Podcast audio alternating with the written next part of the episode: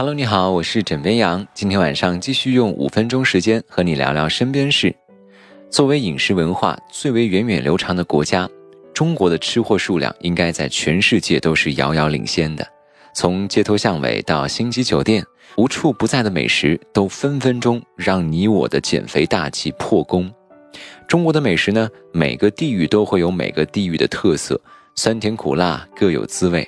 而每个人的口味都多少有些挑食，有些人天生爱吃小鲜肉，有些人天生爱啃老腊肉，有些人是香菜狂热的爱好者，有些呢又是拒绝香菜新人，所以经常会听见妈妈们在背后追着我们喊：“啊，一天天的你想干啥？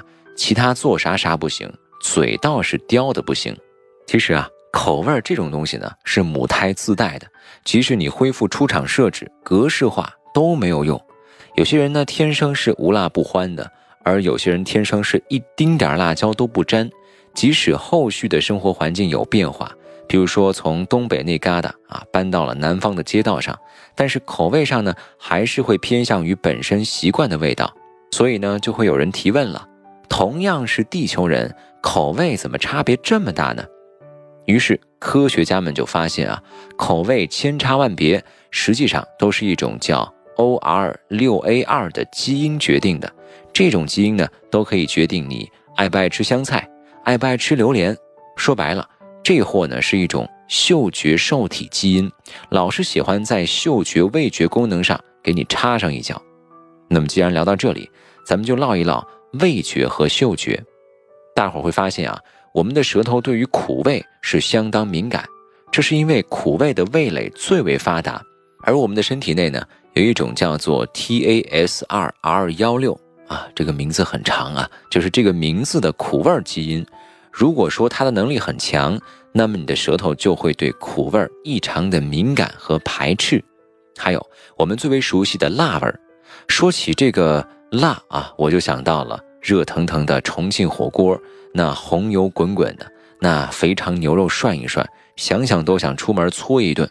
而在我们已知的基因中存在的八个突变位点，其中有一个就决定了你对这个辣的态度。比如说，这个基因如果它变异的有些过分，就会特别爱吃辣。想想我国的川湘桂鄂，嗜辣如命，大概都是因为啊这个基因极其发达的缘故。而今年流行的美食节目中呢，无数的食客都练就了一张如同电脑编程的嘴。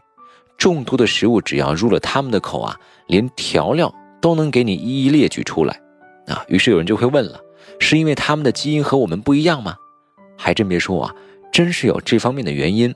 另外呢，还有就是诸多的食客实在是太爱吃了，所以呢，也就造就了他们对于味道非常的有记忆点。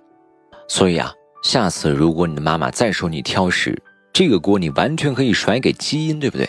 反正你甩给他啊。基因也不会把你怎么着，是不是啊？但是你要是把这个锅甩给你妈呢，你妈就会把你怎么着了。好了，今天跟你先聊这么多啊，同时呢，也欢迎各位跟我们来分享一下，平常生活当中你有哪些是一丁点儿都不能吃的吗？欢迎各位在今天的评论下方留言分享。就跟你先说这么多，喜欢要记得点击订阅。我是枕边羊，明晚见喽，晚安，好梦。